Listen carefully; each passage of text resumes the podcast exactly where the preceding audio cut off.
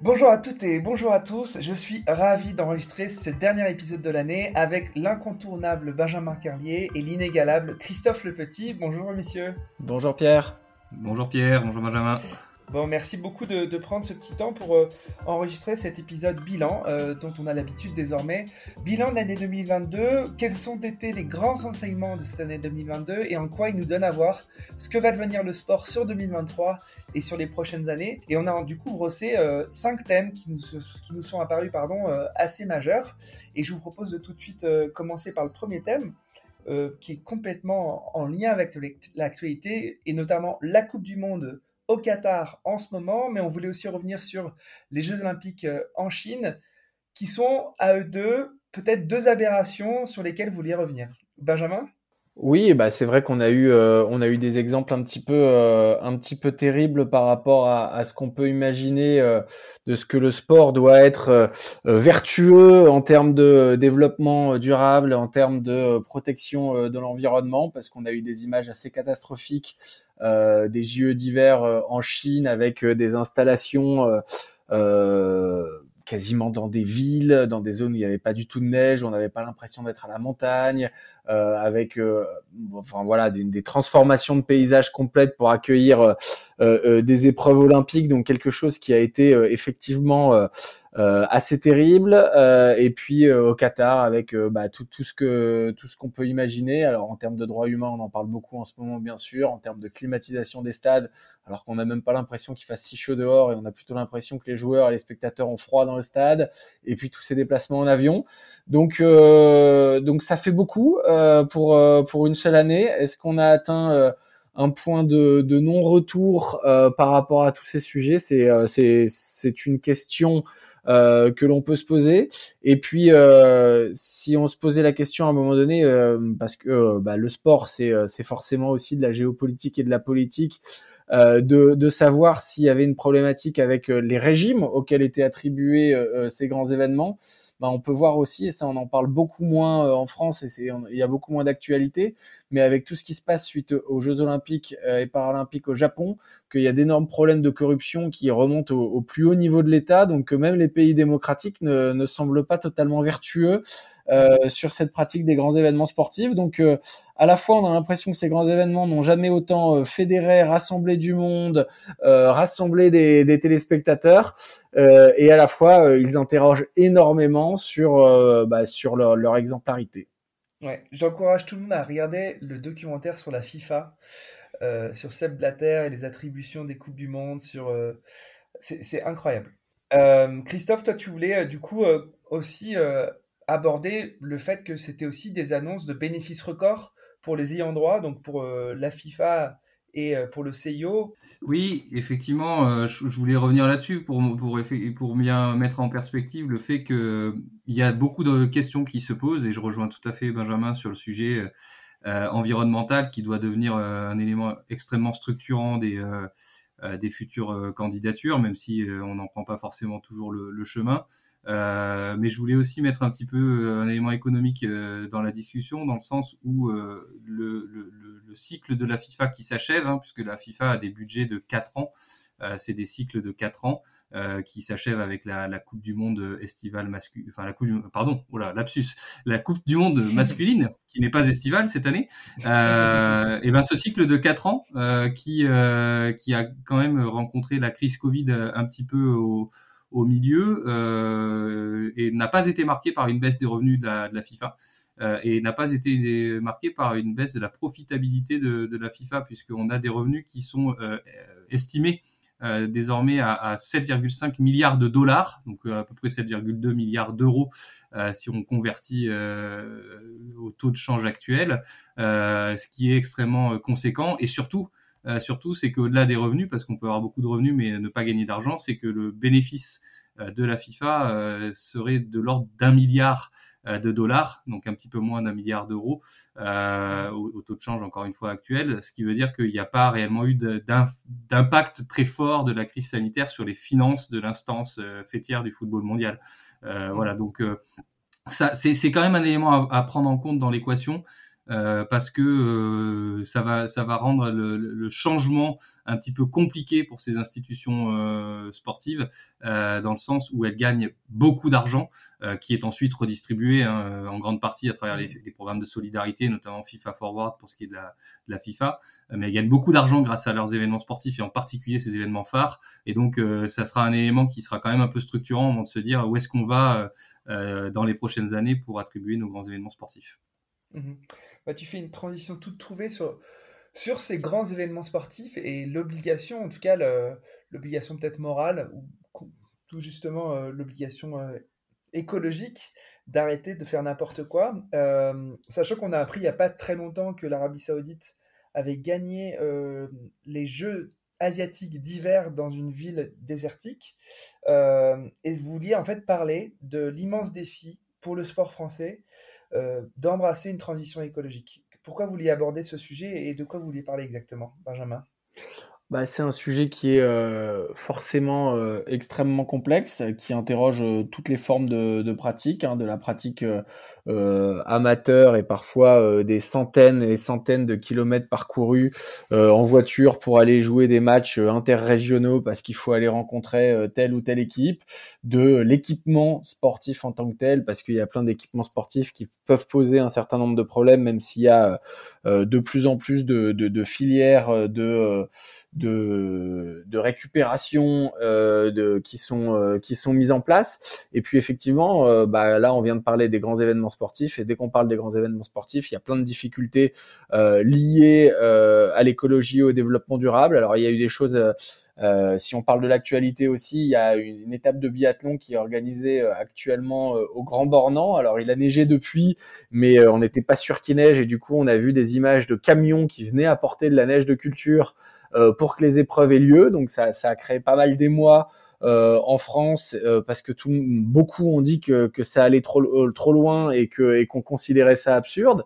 Et puis toujours avec l'écologie, ce qui est toujours extrêmement compliqué, c'est que on, s'insurge très fortement pour des images, et je pense qu'on a raison de s'insurger sur le fait de voir de la neige dans des camions pour aller organiser une Coupe du Monde, euh, une manche de Coupe du Monde, mais d'un autre côté, euh, comme le rappelait euh, Martin Fourcade, qui forcément venait un petit peu défendre, quand on prend le bilan carbone d'une manche de Coupe du Monde, le fait d'amener de la neige euh, en camion, c'est pas du tout le problème du bilan carbone d'une du, manche de Coupe du Monde. Le vrai problème, c'est les transports pour se rendre en station. C'est d'ailleurs le même problème euh, quand on parle du ski de manière générale.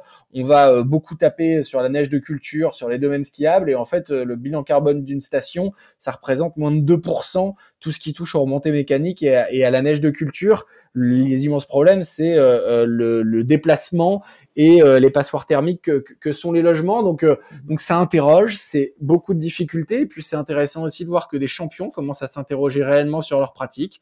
On a vu dernièrement Guillaume Martin qui réfléchissait en se disant, bah, est-ce que je fais pas partie des derniers coureurs privilégiés qui prennent l'avion régulièrement avec limite le vélo dans l'avion pour aller disputer euh, des, des, courses aux quatre coins du monde. Euh, est-ce que euh, est-ce que c'est bien logique? Est-ce que c'est bien normal? Et est-ce que ça a un avenir? Et c'est une vraie question. Et puis bah, ça ouvre presque le sujet sur sur les sur les sports virtuels parce qu'à un moment mmh. donné, peut-être que la question va, va être aussi de savoir si si les rencontres internationales doivent être doivent être physiques ou, ou, ou on doit pas trouver d'autres solutions pour pour ces rencontres. Ouais, en plus, il, aura, il, aura, il aurait peut-être la chance de, de t'affronter, toi, Benjamin Carlier, un, un, un, expert du vélo euh, Euh, Alors, j'ai rencontré, j'ai eu la chance de le rencontrer euh, euh, il, y a, il, y a, quelques jours, Guillaume Martin, parce qu'on lui a remis un prix, parce qu'il est philosophe en même temps et qu'il écrit des livres. On lui a remis un prix pour son livre. bah, rien que rien qu'à la vue de son physique, je sais que sur n'importe quelle montée, je, je, ne le suis pas 30 mètres. Donc, donc, donc j'ai peu de doutes sur sur ma capacité à, à le suivre, y compris sur un vélo virtuel. Ouais, mais bon, tu es, quand même un athlète hors norme. On voulait aussi, euh, du coup, sur ce, sujet, euh, peut-être voir comment le plan gouvernemental euh, sur la sobriété énergétique pouvait impacter le sport français. Je suis pas sûr qu'il y ait eu particulièrement de percolation sur ce plan au niveau du sport français. Est-ce que toi, Christophe, tu as, des infos à ce sujet? Bah, disons que effectivement, on, voit que c'est un sujet majeur, euh, certainement l'un des plus grands défis euh, pour les acteurs sportifs de ces dernières années, euh, que de s'adapter à un contexte environnemental et climatique qui change. les études qui indiquent que la pratique sportive, y compris de masse, est, est menacée sont nombreuses. WWF en avait sorti une il y, a, il y a un an et demi de ça pour montrer que euh, même le pratiquant de base qui veut juste aller courir ou pratiquer de la voile ou faire du foot, il allait être impacté par le réchauffement climatique. Donc on voit que c'est un sujet majeur euh, qui va impacter le sport professionnel, le sport de masse euh, et l'ensemble des acteurs. Et donc c'est vrai qu'on est face à un défi immense.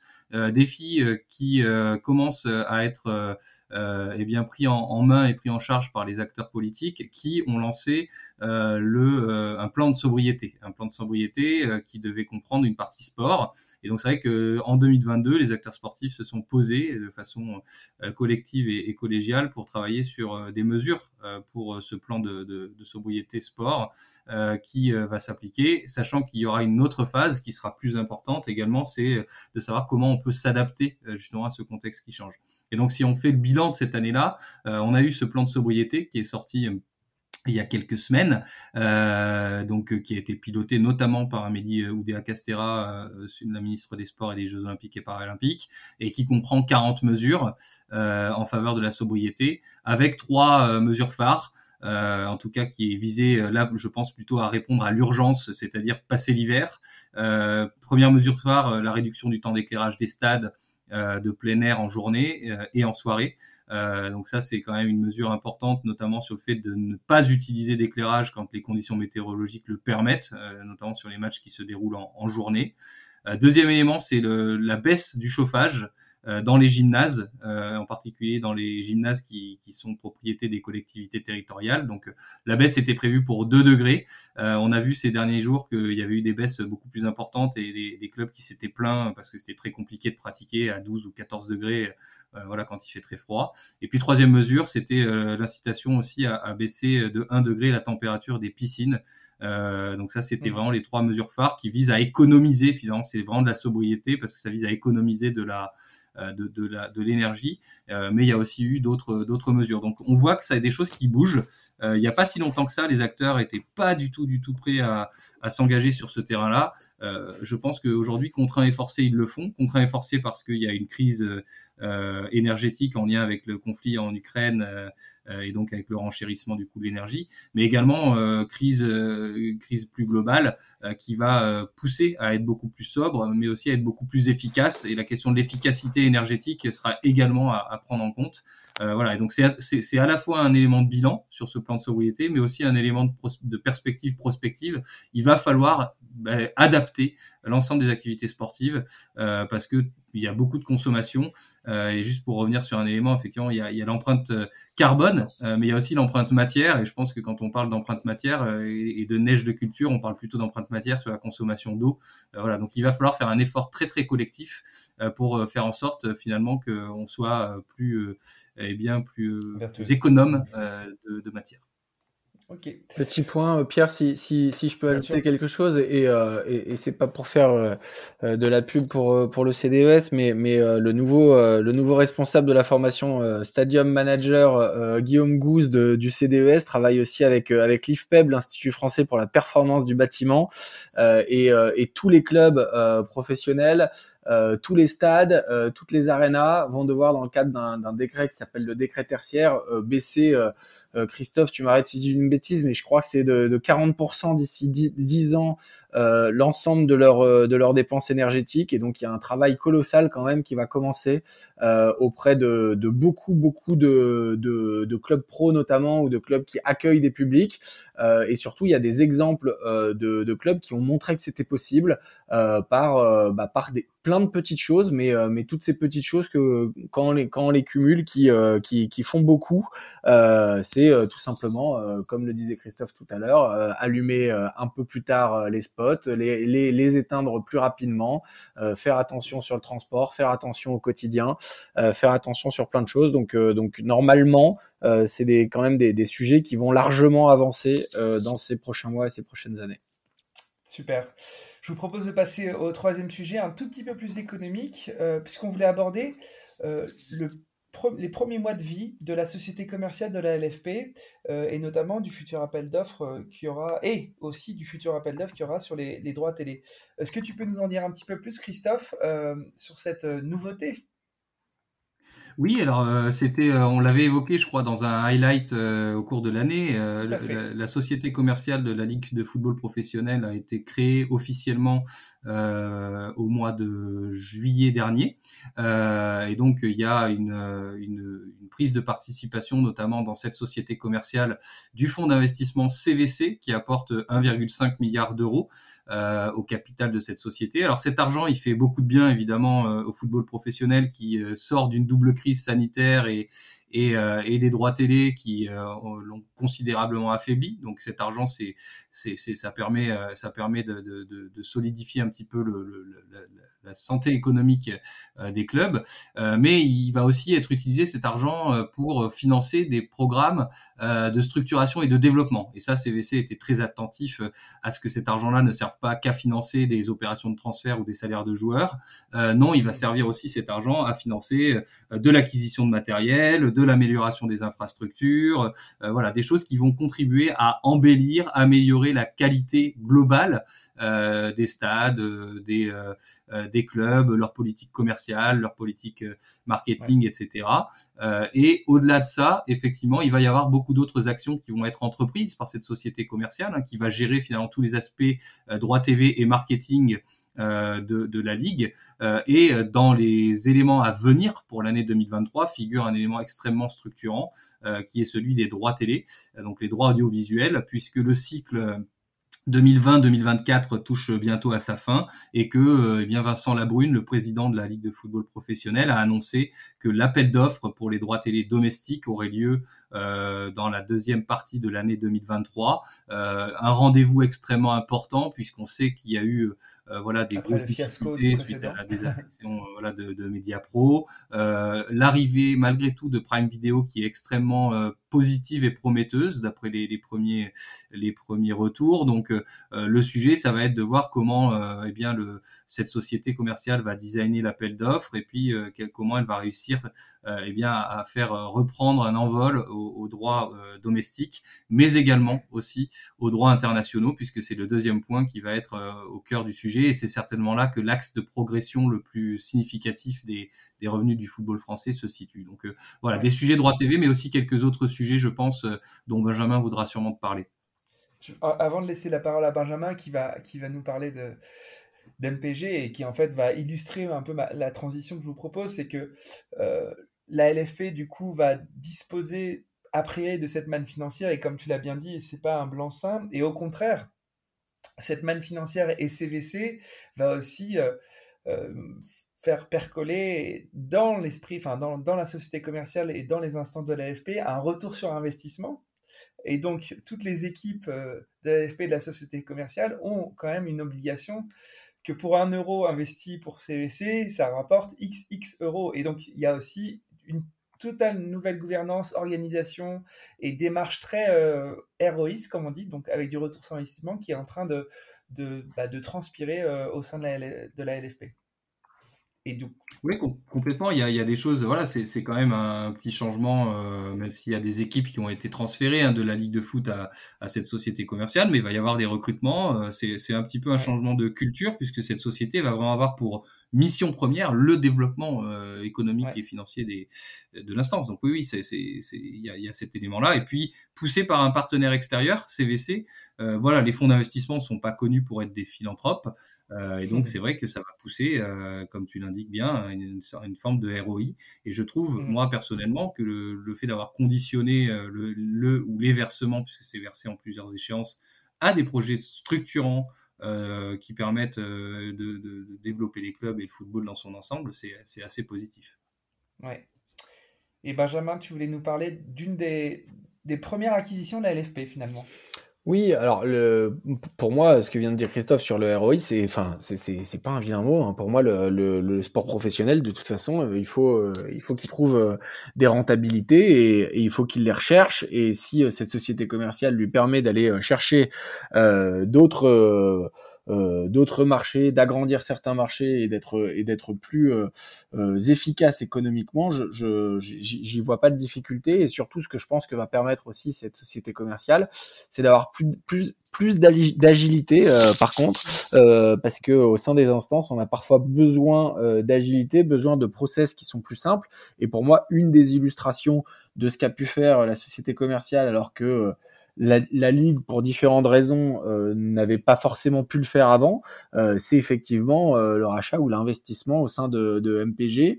on sait que aujourd'hui, c'est c'est mon petit gazon qui permet aussi réellement de travailler l'attractivité de la Ligue 1 et qui donne de la visibilité à la Ligue 1. Euh, le travail entre ces deux acteurs, euh, il a été même parfois compliqué. Hein, il y a eu des histoires de mmh. droit assez complexes, etc. Mais euh, là, justement, cette société commerciale montre qu'à un moment donné, bah, l'intérêt de deux acteurs, c'est un rapprochement. Donc, ils y vont. donc, ils travaillent là-dessus. Et je pense que c'est plutôt une, une, bonne nouvelle. On dit, on disait souvent que les startups du sport et que les, startups de la sporttech euh, manquaient de d'exit possible, c'est-à-dire de, rachat potentiel par un certain nombre d'acteurs et que c'était une des limites de, la sporttech. Bah, on voit que même euh, les ayants droit euh, peuvent à un moment donné se positionner sur ce sujet. Euh, et je pense que bah, ça c'est plutôt une bonne nouvelle parce que ça va permettre à des instances qui sont souvent ont souvent des problèmes de résistance au changement, d'innover davantage et, d'aller davantage sur des, euh, sur, des sujets intéressants liés au digital ou pas forcément. Euh, mais en tout cas, ça me paraît être une belle première action et, une bonne première nouvelle. Super. Écoutez, je vous propose de passer au quatrième sujet, euh, puisque on va du coup entamer 2023 avec plein d'enthousiasme et d'optimisme, mais 2023, c'est l'année d'une part de la Coupe du Monde de rugby, et puis surtout, c'est l'année juste avant les Jeux Olympiques et Paralympiques de Paris. Et je voulais un peu aussi revenir sur cette année 2022 qui a été mouvementée au sein euh, du comité d'organisation de la Coupe du Monde de rugby, peut-être dans une bien moindre mesure euh, du COJO euh, parisien. Est-ce que vous vouliez éventuellement revenir vous aussi sur, sur ces sujets? Oui, volontiers. Enfin, je sais pas, je peux commencer. Euh, effectivement, on va, va, pas se mentir, il y a plein de sujets liés au sport euh, au sein de la Fédération française de rugby, au sein de France 2023, euh, au sein du Comité national olympique et sportif français. moi, ce que on en a déjà un petit peu parlé ensemble, euh, euh, Pierre, et je ne sais pas ce que ce qu'en pense euh, Christophe, mais mais c'est l'occasion justement de d'engager la, discussion là-dessus. Mais mais moi, j'arrive pas à, me dire que quelque part, ce ne sont pas aussi des bonnes nouvelles. parce que la bonne nouvelle, c'est que aujourd'hui, quand il y a des choses anormales qui se passent dans un comité d'organisation, quand il y a des choses anormales qui se passent dans une fédération, bah ça se sait, ça se dit, ça ne reste pas impuni et euh, il y a des conséquences derrière. Et la justice fait son travail. Non, mais c'était pas forcément toujours le cas. Donc, à un moment donné, bah peut-être qu'il faut voir le bon côté des choses. Et le bon côté des choses, c'est qu'on ne se dit pas comme on aurait pu se le dire. Il y a, il y a certains moments. Bon bah, on va rien dire parce que euh, il y a la Coupe du Monde dans un an, donc euh, donc il faut que ça se, il faut que ça se passe et il faut euh, et on va au moins rester jusque là. Bah non, là il y a une Coupe du Monde de rugby certes dans un an, mais à un moment donné il y a des choses qui n'étaient pas acceptables au sein du comité d'organisation et des choses qui n'étaient pas acceptables et la justice euh, l'a bien dit au sein de la fédération française de rugby. Bah derrière euh, il y a des il y a des conséquences, il y a des sanctions qui me paraissent tout à fait justifiées et sans être sans vouloir faire de la politique pour faire de la politique et de, de, de parler de d'engagement partisan, euh, je pense que euh, par rapport à tout ça, on peut euh, à minima souligner le, courage de la nouvelle ministre des Sports, qui en termes de prise de responsabilité sur tous les sujets liés au rugby et au foot actuellement, parce que même si on a une chance d'être champion du monde, il y a quelques petits problèmes avec le président de la fédération, bah, on mm. peut dire que qu'elle n'hésite pas et qu'elle assume. Et ça, je trouve que c'est aussi un point très positif de, de cette année 2022 que j'ai envie de voir du coup du bon côté, même si on aimerait que ces choses-là, non pas ne soient pas dites, mais qu'elles n'existent pas. Et ça, c'est encore une autre histoire. Ouais, parce que à l'heure où on se parle, Bernard Laporte a donc été condamné pour, pour deux ans de, prison avec sursis pour favoritisme dans l'affaire avec Altrad. Le patron euh, du comité d'organisation de Paris euh, de, rugby 2023 a été aussi euh, condamné et sorti. Et en effet, derrière, il y a aussi, comme tu disais, non pas une pression de la ministre, mais une volonté de la ministre de driver de l'exemplarité au sein des instances sportives. Donc je pense que Bernard Laporte sera aussi poussé à la sortie très prochainement. Christophe, tu voulais rajouter quelque chose sur ce sujet? Euh, non, bah, je, suis euh, assez d'accord avec ce qui vient d'être dit. En fait, euh, bon, déjà, la ministre des Sports mouille le maillot, pour prendre une petite métaphore sportive, parce qu'elle s'engage, mais elle s'engage en restant très respectueuse des procédures et des institutions. C'est-à-dire qu'elle fait pas de la communication, elle pourrait faire de la communication politique ou voire politicienne en, disant qu'il faut faire ci, il faut faire ça, sans, sans forcément respecter les statuts, l'indépendance des uns et des autres. Je trouve que dans un cas comme dans l'autre, euh, je pense en particulier euh, à la FFR et à France 2023, euh, elle a su jouer le rôle qui est le sien, c'est-à-dire un rôle finalement assez régalien, tout en renvoyant ces deux institutions à leurs responsabilités. elle a déclenché un audit sur France 2023, elle en attend les résultats où elle en a entendu les résultats euh, pour euh, voilà définitivement se, prononcer.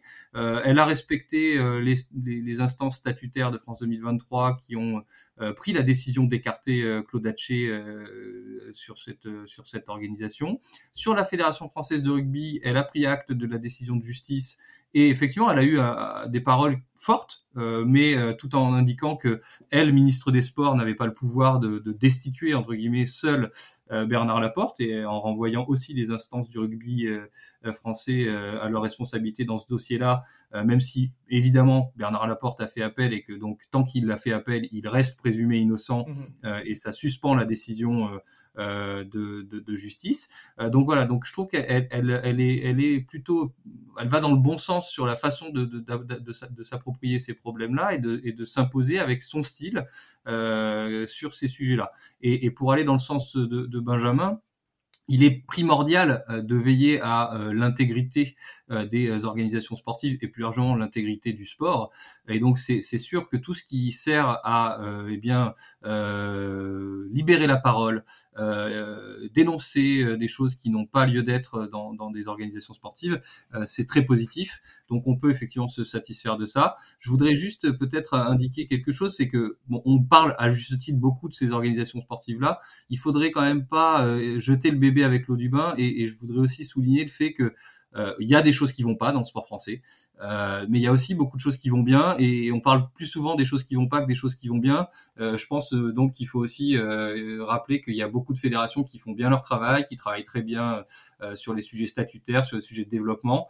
voilà, tout n'est pas à jeter et il faut garder la tête un peu froide en traitant les sujets comme ils doivent l'être, mais sans forcément tomber dans le tous pourri. Bien évidemment, mais tu sais, euh, on est français, on, voit toujours le verre à moitié plein. Pierre, moitié, pardon, et pas à moitié plein. En, parlant de, de, ce qui va bien, parce qu'on parle un petit peu, enfin, on a parlé de, de, France 2023 et on parle un petit peu des, des grands événements euh, euh, en termes de, préparation, même s'ils n'ont pas non plus été, voilà même s'il y a eu des critiques sur tout ce qui s'est sur tout ce qui se passe euh, au sein de Paris 2024 et il y en aura jusqu'au bout évidemment parce que comme tu viens de le dire c'est propre euh, à tous ces événements d'être soumis à la critique.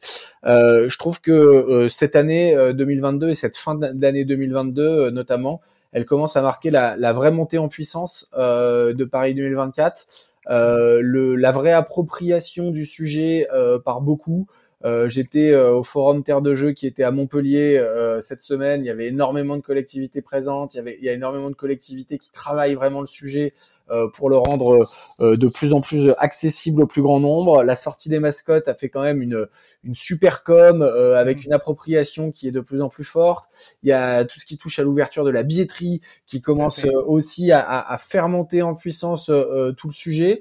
Et, euh, et c'est pas facile, euh, contrairement à ce qu'on peut penser, de d'avoir une montée en puissance sur un événement alors qu'on est encore à plus d'un an et demi euh, de, son déroulé. Et pour le coup, bah, je trouve que la montée en, puissance, on commence à l'avoir arrivé euh, sur les jeux. Et, euh, et ça, c'est euh, bah, pour moi une, une, vraie satisfaction parce qu'on commence à voir réellement tout le pays commencer à s'approprier cet événement qui, bah, qui est quand même un événement majeur et un, un point de passage pour le sport français qui est extrêmement important. Ouais, et j'encourage tout le monde à s'inscrire sur Club 2024 pour espérer avoir une chance d'être tiré au sort pour les, les premières places qui vont être attribuées à partir de, de février. Euh, faites-le parce que je crois que les demandes, euh, les demandes ont été extrêmement nombreuses. et je souscris totalement aux propos de Benjamin. c'est quand même c'est un projet de très longue haleine. Hein. Mm. Le, le, COJO a été constitué en janvier 2018, donc quelques mois après l'attribution des après l'attribution des, des, jeux à Lima. il faut planifier cette montée en puissance et c'est pas simple. Euh, donc euh, voilà, il y a des choses euh, qui bougent, il y a des choses qui se passent et il y a eu un énorme engouement sur ces inscriptions sur le sur le club Paris 2024 mmh. pour pouvoir tenter de gagner des, des places, enfin de gagner, d'acheter des places plus exactement mmh. sur la séquence de février. Donc voilà, ceux, qui veulent essayer de, de, participer à cette fête sportive devront passer par là. Ouais c'est le moment. Écoutez, je vous propose d'aborder notre euh, cinquième sujet. On va parler de crépuscule. On va parler du crépuscule de, 2022, puisqu'on s'ouvre vers 2023, mais surtout du crépuscule d'une génération de sportifs et de sportifs incroyables. Euh, de gens qui sont euh, quasi quarantenaires pour certains. Mm. et là, je parle évidemment des Ronaldo, de Serena Williams, de Federer, de Messi bientôt. Bref, tout ce qu'on appelle, tous ceux qu'on appelle les GOAT, quoi, les greatest of all mm. time.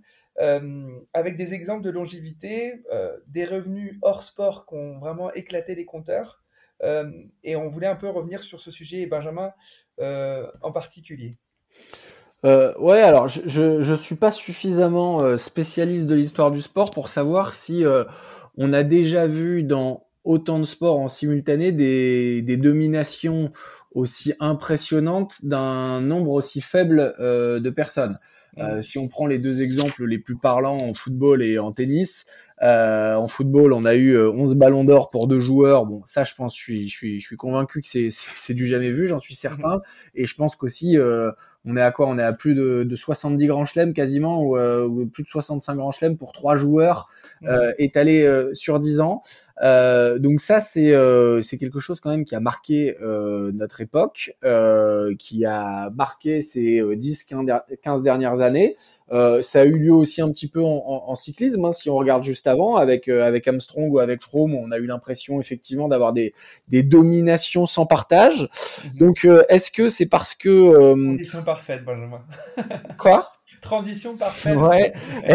Est-ce que euh, c'est parce qu'il y a eu euh, à un moment ou à, ou à un autre euh, un nouveau, une nouvelle sorte de professionnalisme euh, et de, de, de capacité à, à, mettre en œuvre toutes les, toutes les dispositions autour de sportifs qui ont compris que s'ils se mettaient dans des dispositions parfaites, avec des staffs personnalisés, avec des qu'ils étaient capables de dominer et que maintenant tout le monde a compris ça, donc donc que cette période-là est révolue. Est-ce que c'est euh, spécifique euh, Enfin, est-ce que c'est juste un hasard euh, d'avoir eu simultanément dans dans plusieurs sports des, des dominations très très fortes? Bah, C'est un sujet amusant en tout cas par rapport à, à ce qu'on ce qu'on va pouvoir observer dans l'univers du du sport de haut niveau. on va regarder ça avec intérêt et puis on se pose aussi quand même la question à un moment donné de savoir si si la longévité d'un certain nombre de joueurs, euh, c'est pas aussi qu'ils se sont rendus prisonniers euh, d'un certain nombre de, choses qu'ils avaient euh, créées tout autour.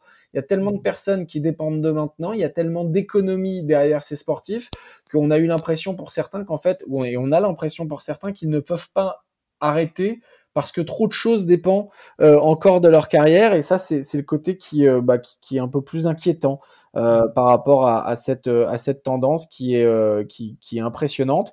Et, et, on va voir si on va repartir sur des nouvelles dominations très très fortes ou si en fait c'était spécifique à une, à une période précise. Ça sera intéressant de, de, de l'analyser avec quand on aura un petit peu de recul par rapport à tout ça. Mmh D'autant plus que, Christophe, je te laisserai la parole, ils ont dominé sportivement leur sport, euh, avec des récompenses sportives et, collectives euh, qui ont dépassé l'entendement pour certains. Mais aussi, ils ont réussi en dehors du terrain, en, instituant, bah, comme tu le disais, Benjamin, des, des, des, vraies compagnies, des vraies entreprises qui sont derrière elles et qui, en fait, font effet de levier sur euh, leur excellence sportive.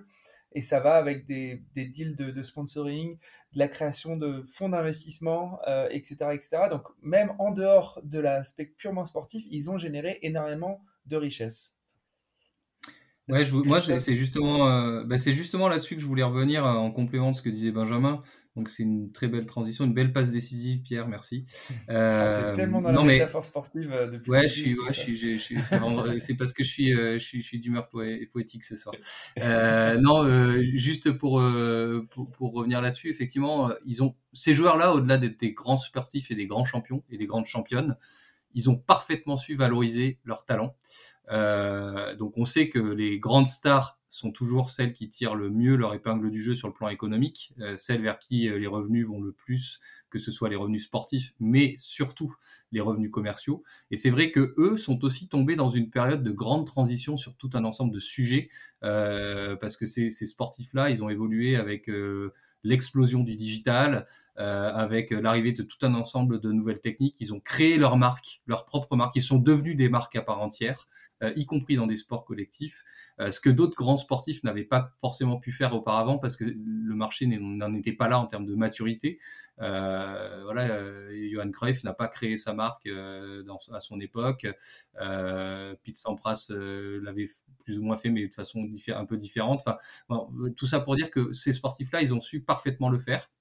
Et moi, je, je me demande finalement quelle va être euh, quelle va être la réaction du marché, et notamment au niveau des annonceurs, euh, suite à l'arrêt de toutes ces grandes vedettes. Est-ce qu'on va pas tomber dans une forme de grande dépression euh, Parce qu'en fait, on, on, a quand même des méga stars qui vont s'arrêter, et on a un peu le sentiment qu'on se cherche toujours les stars de demain. Ou en tout cas on en a quelques-unes, on se cherche peut-être les rivalités entre les stars de demain. Benjamin évoquait quelque chose de très vrai, le tennis c'était incroyable. Euh, ils étaient trois, euh, voire quatre, hein, si, on, élargit un petit peu euh, à Andy Murray, qui est quand même pas à négliger, mais et il y avait des rivalités extrêmes sportives et sur lesquelles les annonceurs pouvaient jouer, pouvaient créer des choses. Voilà, donc c'était très très intéressant. Idem sur le plan du foot, le, Messi Ronaldo de, ces 10-15 dernières années. et donc demain, voilà, qu'est-ce que ça va être ces grandes rivalités? On voit qu'il y a des, jeunes joueurs ou des jeunes joueuses en devenir. Euh, mais est-ce qu'il va y avoir les grandes rivalités? Est-ce que les annonceurs vont trouver de nouveaux visages, de nouvelles égéries euh, pour développer des choses aussi? Euh, Voilà, sachant qu'on a beaucoup beaucoup de choses qui bougent aussi autour des NFT, autour du, du métaverse, etc. Donc il y a, y a, beaucoup de possibilités, mais il va falloir voir si on trouve vraiment des stars de ce calibre-là, parce que là on a quand même touché à quelque chose de sublime sur le plan sportif.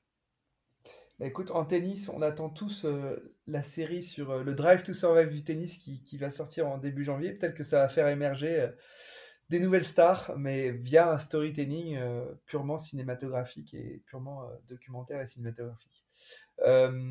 est-ce que, Benjamin, tu voulais ajouter quelque chose ou est-ce qu'on on, on, on conclut? Non, non, je pense que je pense qu'on peut conclure là-dessus. Effectivement, ça va être euh, très euh, très intéressant euh, à regarder, comme l'a dit Christophe, la manière dont dont, dont l'ensemble du monde du sport va se va se saisir de, de de ces nouveaux enjeux, de ces nouveaux personnages et de ces nouvelles rivalités. Écoutez, messieurs, on peut peut-être se, on peut peut-être se souhaiter, euh, on peut peut-être se souhaiter nos vœux quand même, puisque c'est, on, on, en approche. Ben, moi, je vais commencer de façon très ouais. courtoise et mal polie.